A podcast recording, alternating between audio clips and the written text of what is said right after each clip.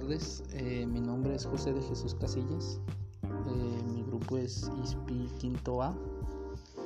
Eh, mi proyecto está elaborado en Compañía Cervecera de Zacatecas.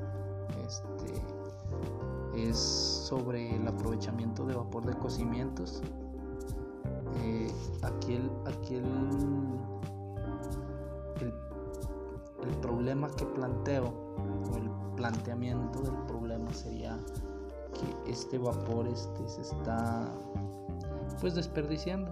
Eh, yo le veo un potencial ahí de, doble uso de, reciclaje de reuso eh, para irrigación de áreas verdes. Puede ser este mediante una captación en recipientes cerrados los cuales este, ayuden a la, a la a convertirse del estado gaseoso al estado líquido este, mediante mediante el almacenamiento dentro de un recipiente. Eh, este, este vapor sale a baja presión, entonces no requiere de una estructura o una tubería de, alta concentración, de alta potencia para presión, simplemente para captación. Eh, aquí el, el, problema este que estoy desarrollando es más que nada por cuestiones de eh, donde, donde a lo mejor otras personas no han visto un área de oportunidad eh, o no ha sido considerado por algún empleado, un colaborador de la planta, puede ayudar, puede ayudar este, al medio ambiente. Eh, esto mediante mediante la irrigación, la irrigación de, áreas verdes, pasto, etcétera también eh, beneficiará un poco a la empresa en aspectos eh, de mantenimientos. ¿Por qué? Porque, pues como todos sabemos, el vapor pues es, es, agua.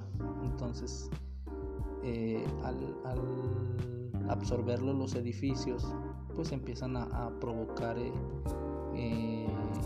corrosión en, en, partes metálicas, en vidrios, pues que se empañen, que se que se tengan que estar limpiando constantemente.